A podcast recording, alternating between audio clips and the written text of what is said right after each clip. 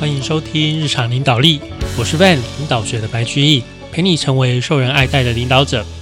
Hello，各位听众，Van 这个礼拜看了那个 Netflix 的影集，叫做《致富攻略》。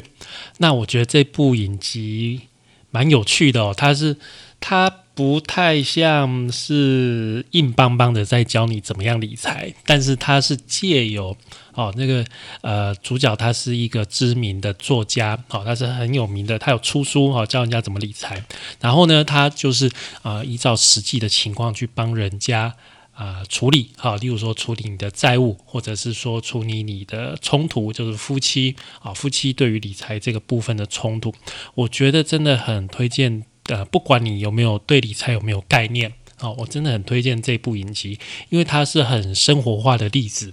哦，其实理财就是这样，就是它就是存在于你啊生活里面的一环。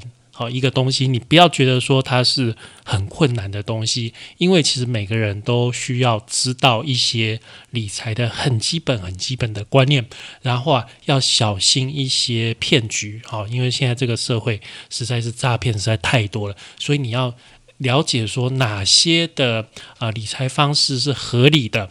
啊是没有问题。按哪些理财方式可能是有风险的，或者是他可能是在骗你的？你你你最好是要有一些概念。我觉得是很推荐的一部影集哦。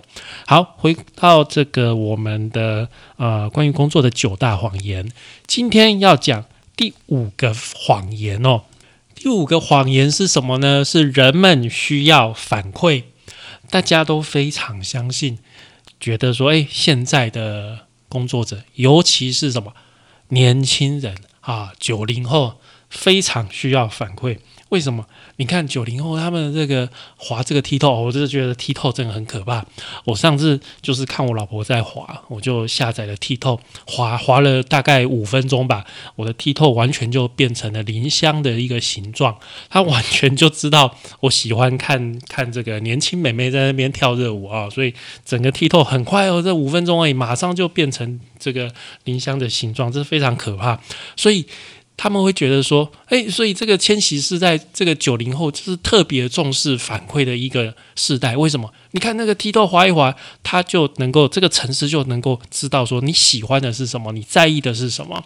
所以这个呃，这个九零后他们很重视反馈这一个事情。好，既然年轻人很重视啊，要被反馈。那做主管的工作有一件非常重要的工作，就是要怎么样去反馈，怎么样去传达这些反馈。不管啊，不管你要传达的这些讯息是多么的负面，你的工作就是要提升整个团队的效能，对不对？你要当做一面镜子，能够反映出啊，反射出这个所有。部下的这个能效，然后啊，这个是你做这个领导人一个非常非常重要的秘诀，你要能够很直率、很清楚，然后毫不掩饰的反馈，这个叫做坦率哈，或者是坦诚的一个反馈。而且啊，关于反馈的书超多哈，文章也超多哦，不管是《Fortune》杂志上面，或是盖洛普。啊，盖洛普发行的这个文章，或者是富比士杂志，很多很多都在告诉你说，哎，年轻世代在工作上很需要反馈，他们需要靠这些反馈来成长，来获得成功啊。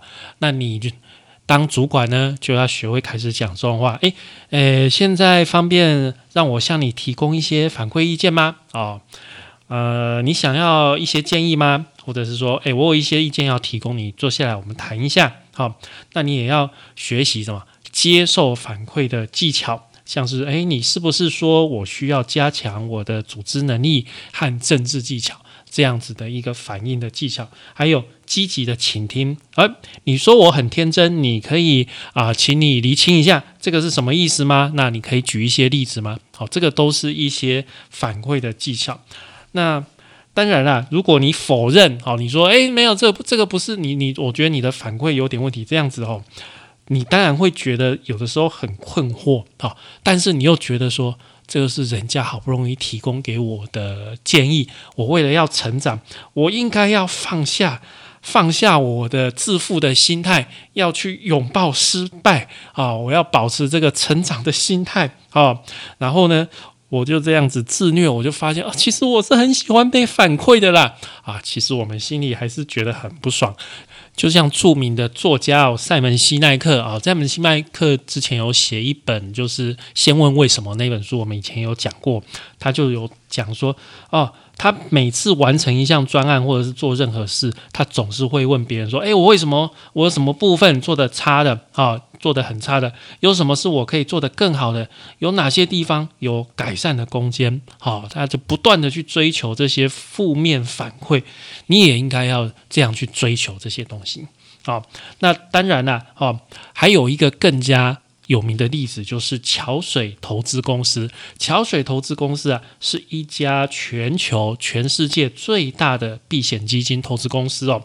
那它从一九七五年创立以来，已经创造了四百五十亿美元的净财富，远远高于其他的避险基金。那这家公司最主要就是它的呃创办人达利欧。好，达利欧他有一本书很有名，叫做《原则》。那《原则》这本书非常的好看，但是很厚，太厚了，所以我还没什么时间看。好，那在这本书里面，他列了两百一十条关于工作还有生活的原则。那呃，桥水投资公司哦，他们公司信奉一个，就是他们公司的宗旨，他们信奉一个信条，就是极度的透明化哦，透明到很夸张，夸张到什么程度啊？就是啊，你在桥水投资公司这间公司里面，所有的会议都会被录影留下来存档，任何人在公司的图书馆都可以去看这个这些会议。啊，所有的会议全部都录下来，而且公司还发给每个员工一部 iPad，啊，里面有各式各样的应用程式。重点是什么？重点是让员工可以给每一个同事，哦，你所有的同事，不管是上司，不管是下属，进行六十个特性的评价。哦，你随时可以给你任何一个同事进行评价。哦。然后啊，公司还期望员工每次拜访客户啊，或者是说会议啊，还有日常互动之后，都对啊同事都对你的其他的同仁做出这些评价，所有的评价都被拿去分析哦，用超级电脑分析，而且永久储存，然后啊存在每个员工啊身上有一张卡片，好，全部的数据都存在上面。这个公司就说，哎，这个就是你的棒球卡。啊，这张卡片记载了你所有工作啊，所有人给你的评分啊，这个叫可信任度评分。这是一个非常极端的例子啊，你所有做过的事情在公司里面完全的透明，完全的被公开，每个人都可以给你评分，不管是你的上司，不管是你的下属啊。那在二零一六年的时候，达利欧也就是这个执行长、创办人哦，跟他的营运长激烈的吵架。然后啊，这两个人就互相要求对方要接受公司全体的诚正度评量，好，就诚信这个诚正度评量。那这种极大的透明度啊，对员工的绩效到底是好是坏，其实很难证明。好，那数十年来啊，桥水投资确实它创造了非常出色的绩效啊。它一开始只是一间小公司，然后啊，现在全体这个员工人数越来越多哈。可是他有一个事情，就是啊，新进员工十八个月就一年半内的离职率高达百分之三十，是业界平均的三倍。也就是你进到这家公司，你的新人的阵亡率是。别家公司的三倍哦，好是别家公司的三倍哦，好，所以虽然这家公司很厉害、很赚钱，但是不适合适合每不一定说啊是适合每一个人，这个流动率非常的高啊。那达利欧跟桥水投资哈，他们非常信奉，就是说人们需要反馈，第一流的公司和最有成效的团队领导人必须设法为同仁提供反。馈，那其实这种负面反馈跟我们上一集讲的一个道理很像，就是他都一直在相信人要不断的去改善自己的缺点。负面的反馈，你就是不断的建议、不断的批评对方嘛，哦，叫对方去改正、去修正这些缺点。所以基本上它就是一个不断去修正你的缺点的一个概念。但是我们上一集讲什么？大家其实要去发挥它的优点。好，那我们再回过头来，我们再想一下我们的九零后，我们的九零后在社群媒体啊上瘾没有错吧？好，在脸书上面大家都喜欢赞啊，在 Instagram、在 IG 上面也是大家都喜欢这个爱心。对于这个赞，对于这个爱心的数字，大家真的是对这些哦。对这些数字真的是上了瘾了，所以我们会觉得说，OK，你看九零后就是这么重视啊，就是这么重视反馈。但是你仔细去想一想，脸书后来又推出除了赞之外，有其他的按键啊，有什么呢？它当然不会推出很烂这种这种负面的按键哈，但是它推出啊，例如说爱心哈。哈哈，哦哇，哦呜呜呜那种哭哭的，还有很生气这样子的一些啊贴图然后，但是啊，脸书发现大家其实对这些选择不太感兴趣啊，不太感兴趣。另外，在美国有另外一个社群媒体叫做 Snapchat，Snapchat 它没有提供任何做出反馈的选项，它连按赞都没有。但是 Snapchat 在美国非常的欢迎，为什么受到欢迎呢？因为啊，它在这个就是你在这个社群媒体上面哈，你贴出来的贴文或者是讯息啊，基本上没有人会评价你，然后二十四个小时之后啊，这个就不见了啊，就不见了。所以 Snapchat 吸引到年轻人的哈，就是说。啊，我们可以在这个平台上面贴东西，然后完全不会感受到反馈的压力。哦，就我贴出来的这个贴文，我贴出来这个相片，我不需要去关注说我有几个按赞，我有几个分享，因为完全不需要，完全不会知道。那这是一个很大的一个解脱哦。那这个说明了什么一件事呢？说明呢，就是啊，呃。我们在社群媒体上面所做的这个事情，就是一个发表，对不对？好，那按赞这个事情呢，就像是一个反馈，好，就像是一个反馈。那我们都希望有观众，对不对？都我们都希望很多观众看我们的贴文，哦，看我们的相片，这是一个在平台上面我们会希望的啊事情，所以。整个社群媒体是一种注意力的经济啊，有些用户寻求注意，那有些用户就提供注意好。整体来说，它并不是一种反馈经济哦。大家以为说哦，年轻人很喜欢被反馈，很渴求被反馈，但是实际上哦，这些啊社群媒体所提供的是。非批评性的关注，也就是大家想要被关注，而不是说，哎，我想要被反馈，想要被批评。大家想要获取的说，哎，我的贴文有很多人在看。那以前哦，很久很久以前，一九二零年、一九三零年，有一个很著名的例子，这是很古老的故事了。好。在西方电器公司位于芝加哥市郊的霍桑工厂，哦，这个公司已经太老了，我我现在真的不知道这家公司。哦，他们那个时候有做一连串的研究，公司的管理阶层想要提升员工的生产力，哦，这个古今皆然，大家都想提升工厂的生产力，展开了一连串的实验，研究工作环境跟我们员工的生产力之间的关系。首先啊。这个我们先增加工厂的照明，哎呦，接下来几天员工的产出明显增高，很好。这个增加电灯、增加照明有用，OK。然后啊，这个因为我们要有实验的严谨性，所以啊，接下来几天我们再把照明调回去原来的状况，诶，看看发生什么事。奇怪的是，员工的产出。再次的提升，也就是你让电灯变亮，呃，不错，生产效率变高了。结果，然后再把电灯调回去原来的这个亮度，哎，怎么生产效率又变更高了？接下来他们又做了更多的实验，像是把工作站变得更整洁，哈，让工厂变得更啊井井井然有序，然后在休息时段提供更多的零食，或者是改变休息时间的长短，哈，然后有的没的，这个实验做了一大堆，然后啊，每次好当一项工作条件改变的时候，产出变高，好，然后再把这个条件改回去，产出又变更高，哦，然后啊。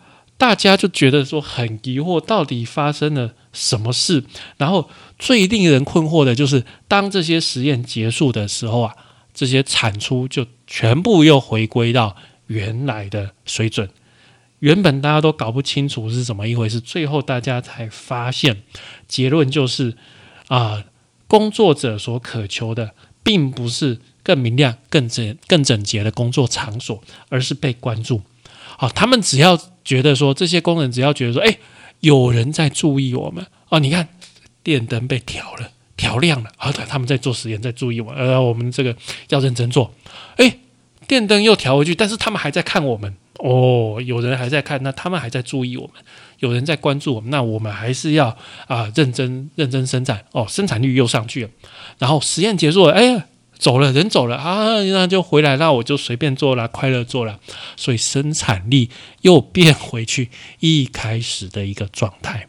好，那我们发现说，关注啊，关注是一个很重要的一个因素。那接下来我们就想要想了想一件事情，就是关注有分两种，一种是正面的反馈，一种是负面的反馈，两种都是关注嘛。我。我在哇嘎利欧勒，这个是也是我在关注你啊，我给你批评啊，我给你指教，这个也算是一种关注。那正面的呃关注跟负面关注，到底对啊员工的生产力有什么影响呢？就做再来做实验。第一个实验完全不关注，好，我什么都不提供，我也不提供正面，也不提供负面。那这样子啊，啊，你的团队的绩效很快就会变。全体就是变超烂，好就会变超级差，好，在这个比例上来说，敬业的啊，在团队里面敬业的成员比上不敬业的成员的比例会是一比二十，好一比二十。然后接下来啊，我们好，我们开始给一些负面的回馈哦，哦，我们告诉你，哎，你这个地方做不好，我要跟你讲啊，很诚实，我很坦率的告诉你说，啊，你这个地方做不好，然后啊。哎，马上这个就有效果了。我们的敬业员工跟不敬业员工的比例变成二比一，跟刚刚一比二十比起来，这个成效是进步了四十倍哦，四十倍非常的有效。接下来哈，我们再来看看，假如哦，我们都聚焦在正面回馈，我都给你额乐，好，我都给你夸奖，然后啊。敬业跟不敬业的一个比例变成，诶，六十比一耶，刚刚是二比一而已，现在变六十比一耶，是刚刚负面回馈的三十倍，而且是一开始完全不管的这个一千两百倍。所以啊，你发现什么？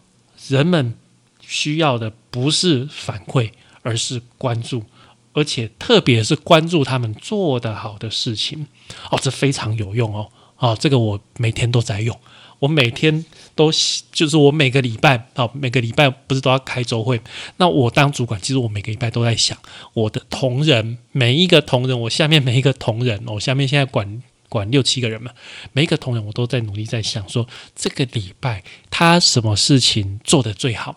啊，他什么事情做得最好，我都想尽办法啊！不管是打打讯息，或是传 email，或是口头上讲，我都会每个礼拜一定要跟他们正面反馈，想出一个优点做得好的地方，然后给他们反馈。这个是我每个礼拜的功课。我跟你讲，极为有效，就像这里面讲的，非常的有效，是你完全不关注他们的效果的一千两百倍。所以这一招务必学起来，好好使用。很多人会告诉你说：“诶，我们要去改善我们不对的地方，哈。”但是各位，我们是人，我们不是机器，我们也不是流程。如果是设备，如果是这个 SOP，确实我们要去改善这些流程，改善这些设备。好，设备坏掉了，这个哎轴封坏掉，我们当然要换一个轴封啊。好，但是我们是人，好，我们花在改正缺点上面效益非常的差，不如专注在做得好的地方啊。美式足球联盟哦，有一个队伍叫做达拉斯牛仔队哦，这个教练叫做汤姆兰德利。这个汤姆教练呢，他很厉害，为什么？早期哦，这个达拉斯牛仔队基本上是这个联盟里面最烂的一个队伍，好，表现差的球员一大堆。他想一想，他实在想不到办法了，他干脆他后来就想到一个全新的教练的方法。哦，他怎么样？其他球队都是检讨说，哎，你这个失误啊，哦，什么不不对的地方要怎么样去改正？然后汤姆教练不一样，汤姆教练让他的球员专注于聚焦于他们做对的事情，他就把这个呃比赛不是都有录影吗？把这个录影针对每一个球员做得好的地方，他把它剪下来，反复的播放给那个球员看。好，就像例如说，我们以前看 NBA 不是都会有重播那个精彩的镜头，例如说飞人乔丹哇飞上去灌篮那个镜头，你把那一连串他表现很好的镜头整个都剪下来，每天给他看，让他知道说，哎，哇，你状况好的时候会做这些事情，哇，你真的做的很棒哦。那你一方面让这个球员怎样增强自信，哇哇做料呀后，哇都唔在。啊，因为你在打球，你不你没有看到你自己表现这么厉害，那你下场之后看到这些录影，你才发现，哇，我把这搞呢，哦，我也是很厉害呀，对不对？哈，然后啊，就这这个就是一个赞美的力量，无形之中你的球员又增强了自信心啊。而且更重要的一点就是，你看到你慢动作的这个重播，你会知道你当时是怎么做的，然后你会去想办法去重复、去增强、再重复重现这件事情，就让你的行为越来越好，对不对？所以你要注意，你不是只是单纯的赞美，你不是单纯的就说“哎，你好棒棒哦，哦，你好帅哦”这样子很浮夸、很流于表面的赞美，这。虽然不是什么坏事啊，但是这个效果并没有很好。需要的是什么？需要的是你要去跟那个人讲说，你在那个卓越的时刻抓住我的注意力，我的感受是怎么样？好，那这个就是我对你优异表现的一个反应。对团队的成员来说，好，这个是一个最可以相信，然后最强而有力的，就是分享，分享你看到成员的表现，分享你的感觉，或者是这样的表现带给你有什么样感想，你认知到什么？那你从今之后，你会依赖，你会仰赖对方的什么？这个就是你去彻底的了解。对方的长处，而且提出来讲。当你很明确、很详细的在跟团队成员在分享这些事情的时候，你不是在评价，也不是在纠正他们，你只是在告诉他们说，你从他们身上看到了什么很特别、很独特的这些印象。那这个不是评价，这只是单纯的反应，所以。他会觉得说：“哎，你是真心的在跟他分享他做的很好的这一件事情。”那当然了，你也会说：“哎，那我完全都呃不去指正对方的缺点吗？好像也是怪怪的。”那这个我们其实在之前那一本书也有讲过，就是啊，之前那一本我想和你聊一聊。我记得啊，那本书是写说五点六次的正面反馈，再加一次负面反馈。那这一本这个。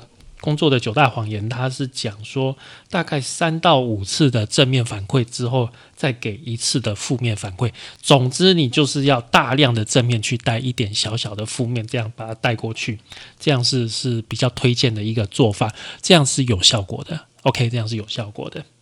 好，那这这个章节的最后一个部分啊，要教大家一个方法，就是当同仁跑来问你说。哎，主管，你可不可以给我一些建议？当这个时候，这样的问题，你要怎么样去引导他？好，这边有有三段章法。第一段啊，先谈现在，你先问这个同仁说：“哎，这位同仁，你告诉我，你觉得你目前做的很顺利的三件事情是哪三件？讲这个事情哦，呃，其实他做什么事情无关紧要，只要他觉得他做这些事情很顺利就可以了。为什么呢？因为呀，我们在问这个问题，在让他想这个问题呀，是哦，在向他的向他的大脑注入催产素。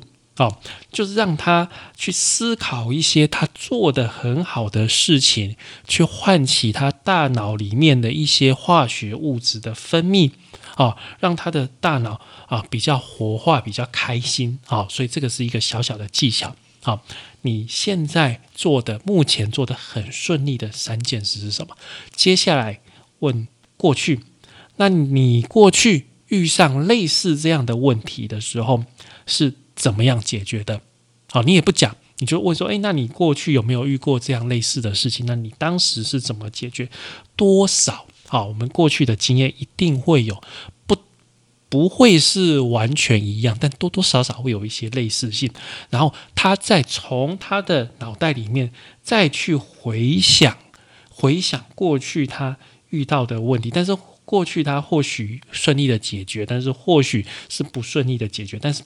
不要紧，重点是让他自己用他的脑袋去思考，去厘清他自己的感觉，去厘清他自己的做法。接下来当然就是问未来。好，现在我们再来问说，那你知道你自己必须要做什么吗？在现在这个状况下，哪些东西是行得通的？OK，其实好，你只是在假设说他其实已经做出决定了。好，那你只是在帮助他发现这一点而已。你可以提供一些你自己过去的例子，但是最主要就是说，你要去帮助他自己能够去厘清，他要知道说现在他要做什么，现在哪些东西是行得通的。这个是一个给对方反馈的一个方式，这整个都是一个引导的一个流程哦。而且在这个引导中，还有一个小技巧，就是你尽量不要去问 why，尽量不要去问为什么，尽量改用 what，改用什么来问。为什么要做这个事情呢？因为你用 what 来问哦，得到的答案会比较具体啊。因为你现在就是要引导他去解决一个问题，所以你尽量用啊，能够让他回答出具体的方式。啊，慢慢的这样子引导过来，他比较有办法去想出来。那借由这个方式，就好像在画一张图一样，这样一笔一笔，慢慢慢慢慢慢，最后就能够把整个图画这样画出来啊。所以这个是从啊小小的地方开始，最后把整个 whole picture 整个架构出来的一个方式，一个引导的方式，在这边跟大家分享哦。好，那我们今天就差不多说到这边哦。今天的谎言就是说，人们需要反馈，但是实际上呢，人们其实不需要反馈，人们需要的是关注啊，是关注。